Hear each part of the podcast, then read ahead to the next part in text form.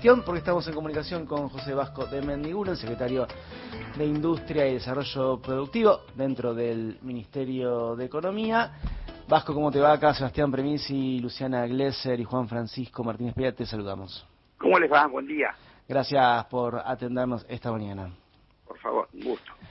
Bueno, eh, veníamos reflexionando recién sobre mm, la cuestión de las importaciones y este mm, distintos pedidos de la industria para que eh, o se flexibilice el acceso a los dólares, las presiones que hay para mm, establecer algún tipo de, no sé si la palabra restricción, sobre lo que se llama dólar Qatar, para que las divisas que hay vayan para el sector productivo. Eh, primera pregunta es, bueno, ¿en qué situación estamos hoy en relación a las divisas y la demanda de los sectores industriales? Bueno, indudablemente estamos con las divisas mejor en el sentido de que ya en el mes de septiembre en energía, que fue una sangría enorme, ¿no? Lo que significó el aumento por la guerra del precio del gas y de la energía, al consumo, al contener menos consumo, bueno, este, tenemos poco más de dólares en ese sentido. También fue un éxito el programa que se llevó a cabo con sector agrícola para que adelanten y reforzar reservas ahora en el corto plazo. Se pensó en un piso de cinco mil millones, en un objetivo, perdón, de cinco mil millones y se logró llegar a ocho mil doscientos.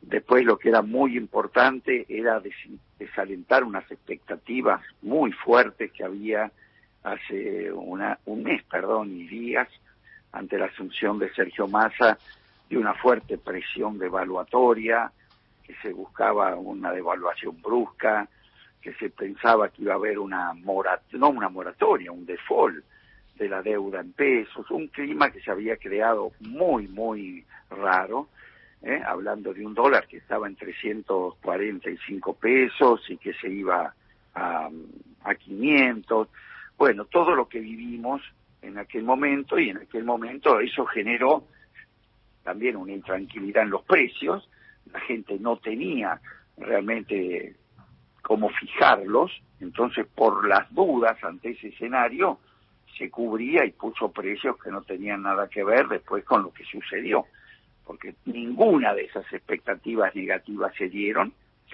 todas este, se pudieron manejar y hubo una estabilización. Pero muchos precios no se retrotrayeron a la nueva situación.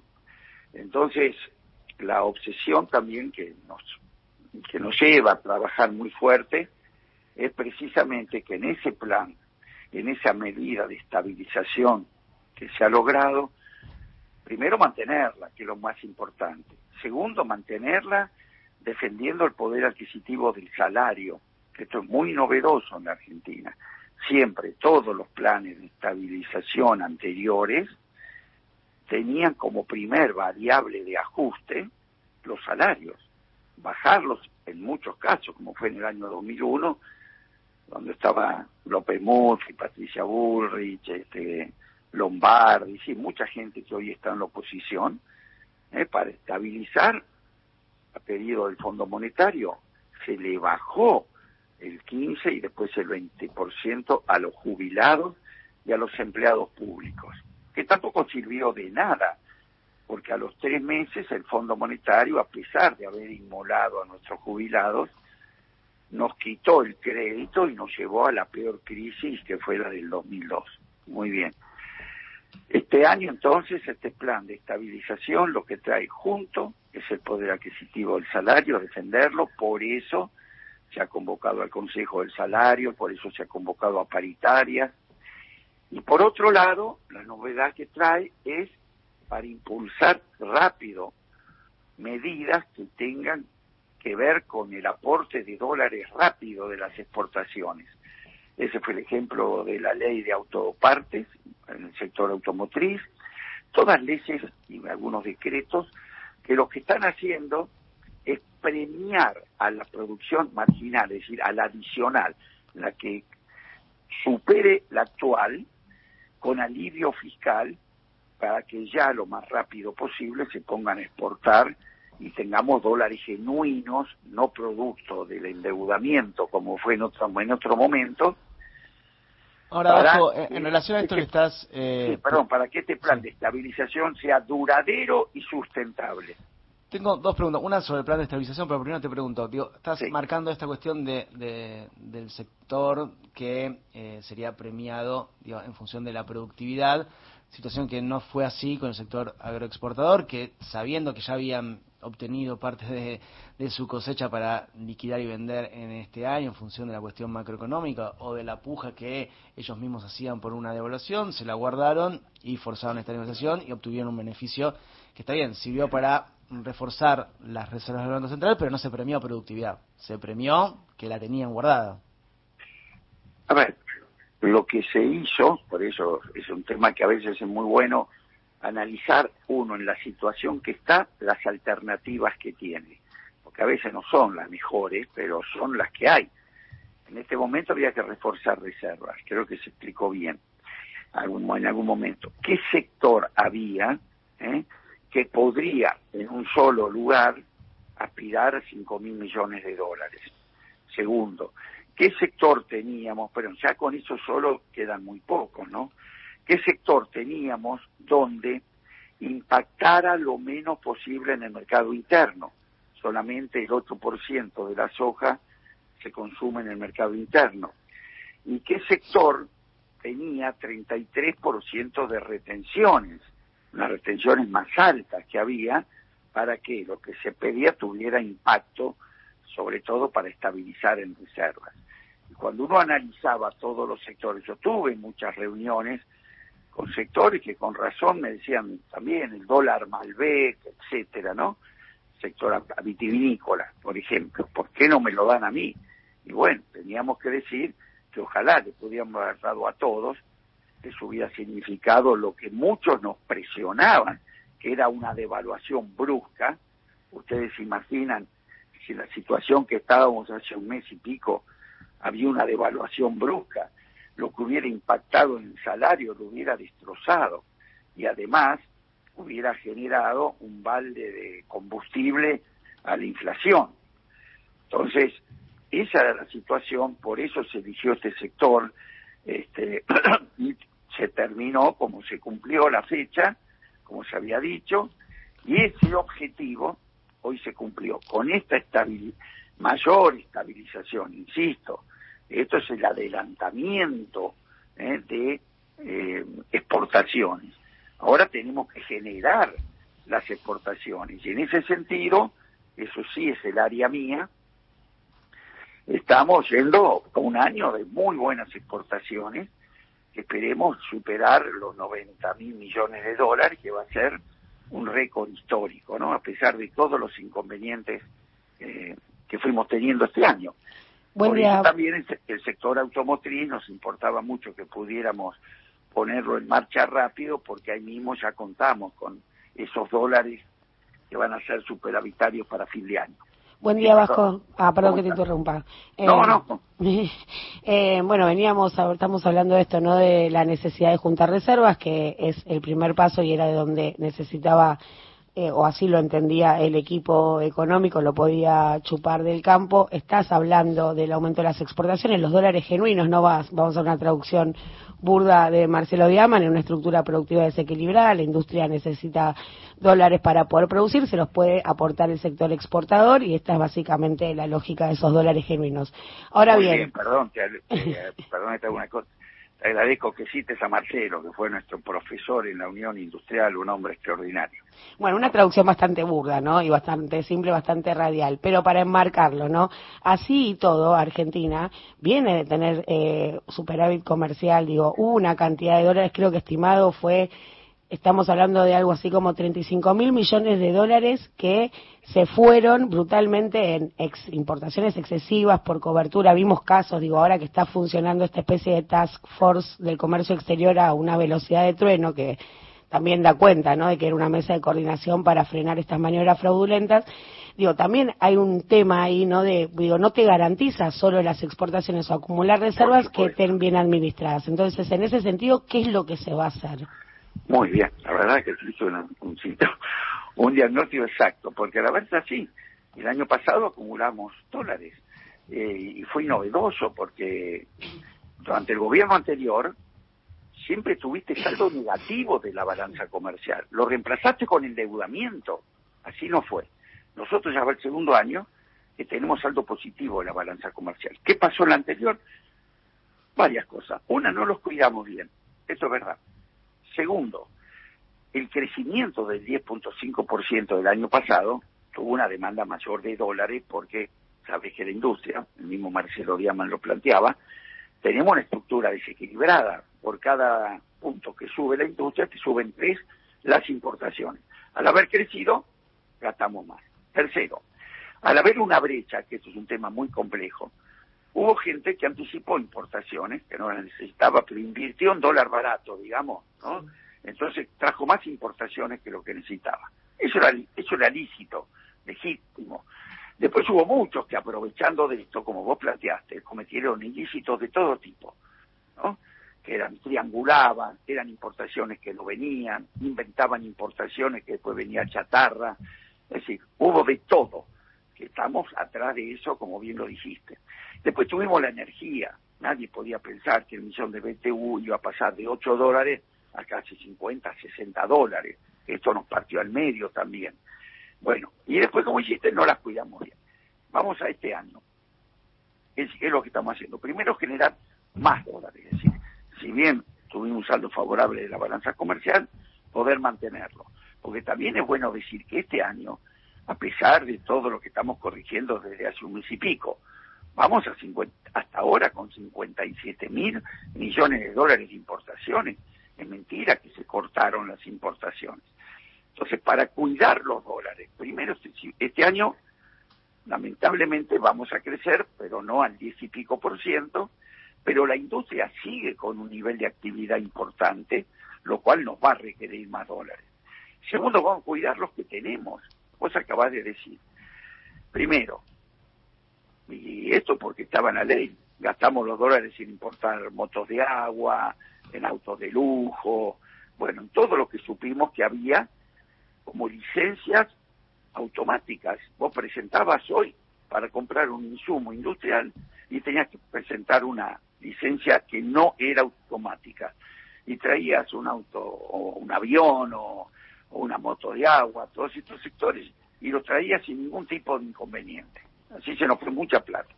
Segundo, combatir este, todas estas irregularidades de sus facturaciones, por eso que al haber atacado las que atacamos, Fíjate que en dos juzgados solamente, dos juzgados, hubo 2.600 millones de dólares de amparos. ¿Eh? ¿Por qué? Porque la Había dos, tres, cuatro para la misma cosa, no había una, una coordinación bien de estos instrumentos. Yo ya vamos a anunciar que lo que esta semana seguro, todo un reordenamiento de la CIMI, la CIMI, CIMI es el permiso que vos tenés para generar una importación. Va a haber un seguimiento, una trazabilidad de esto. Va a haber una y va a haber, se va a conocer. Primero vamos a tener también una intervención sobre licencias automáticas y no automáticas, de aquellas cosas que son suntuarias o que requerirían una autorización previa, lo vamos a hacer. Segundo, vamos a darle transparencia para que si bien vamos a priorizar todo lo que tiene que ver con los insumos para la producción, también vamos a dar transparencia que el día que vos tengas tu SIMI te salga la fecha de pago, ¿no? Saber que vos tengas, estés tranquilo que si te aprovecha y eso corresponde a insumos que tienen que ver con la producción, vas a tener la previsibilidad de la fecha de pago.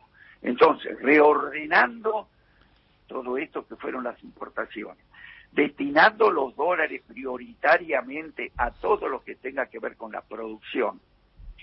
Segundo, aumentando las exportaciones para que tengamos más disponibilidad de dólares.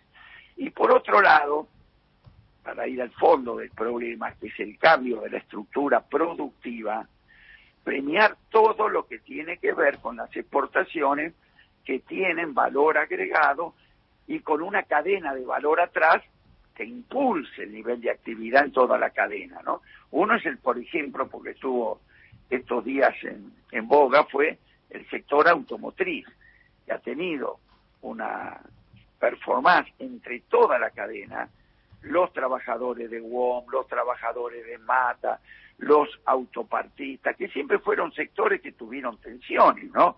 Tensiones legítimas. Bueno, todos ellos juntos han logrado un programa que la ley la promovimos hace poco, que bueno, el 60% de la producción va a exportarse, ¿no? Vasco, eh, pensando en esto, ¿no? En priorizar las necesidades de importaciones que tienen las pymes o los insumos que se necesitan para fabricar. Digo, ¿alcanzan los dólares para financiar eso en este nivel de crecimiento o hay que moderar el crecimiento en función de los dólares? No, pues yo, yo por lo menos por donde estoy, ¿no? Y por lo que es mi filosofía, vamos a agotar todo. Yo creo que no hay que enfriar la economía, la industria, hay que calentar la inversión. Eh, y por eso Mira, yo ayer estuve reunido, anteayer, perdón, con la gente de General Motors, ya que estamos en este ámbito, digamos, de la, de la industria. Y bueno, General Motors está anunciando inversiones de 300 millones de dólares en Rosario. Ya se terminó de terminar un producto muy bueno, que es una camioneta que ya se ha terminado, ya se hicieron las primeras 500 de exportación a Colombia, que era un mercado que hasta ahora no teníamos muy con mucha participación, van a ir casi el 50% de esto ya a la exportación, y es un, una plataforma, como se dice en el sector este automotriz, que va a llevar 45% de integración nacional. Eso es gracias a todo ese trabajo que hizo toda esa cadena. Y de esto te puedo contar muchas cosas, ¿no? También estuve, fíjate vos, a la tarde con Volkswagen instala en Córdoba una planta de camiones, ¿no? que hasta ahora solamente hacía cajas de velocidad.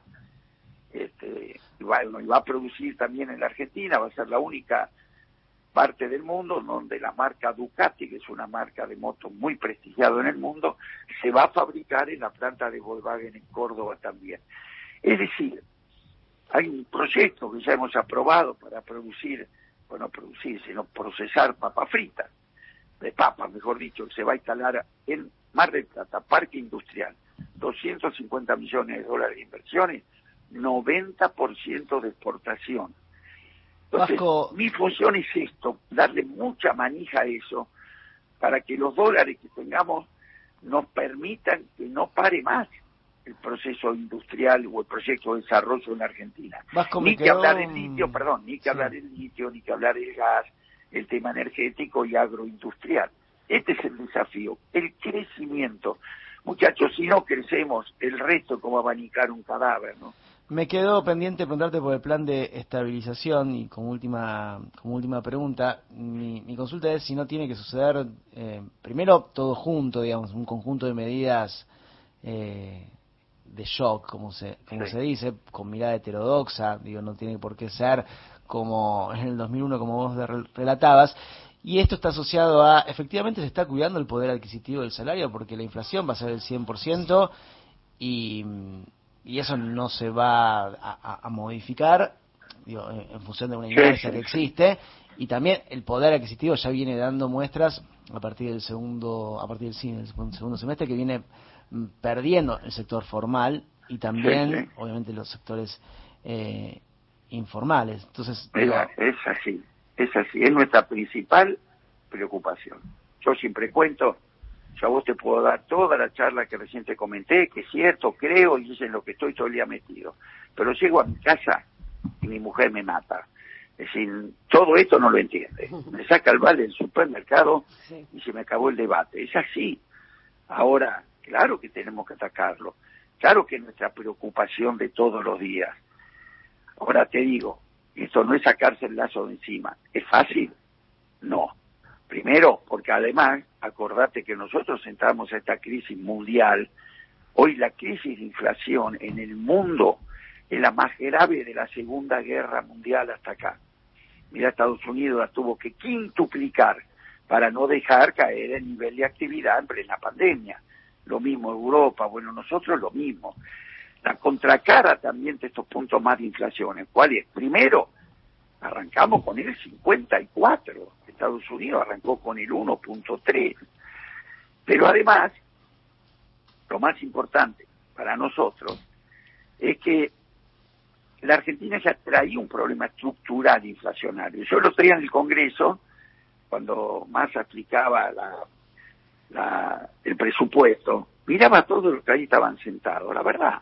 Estaba Negri, estaba Frigerio, bueno, de la Comisión de Economía, ¿no? Estaba La Pina, estaban todos los economistas que vos conoces, todos los políticos que conoces. Decime uno que haya tenido que podamos mostrar un éxito contra la inflación. Todos fracasamos. Entonces, hoy, hasta ahora, ¿no? Entonces, oye, bueno que con humildad todos nos sentamos a resolver este problema estructural y no que nos pongamos arriba de un podio a criticar lo que nunca pudieron solucionar. Entonces, es difícil, lo vamos a hacer.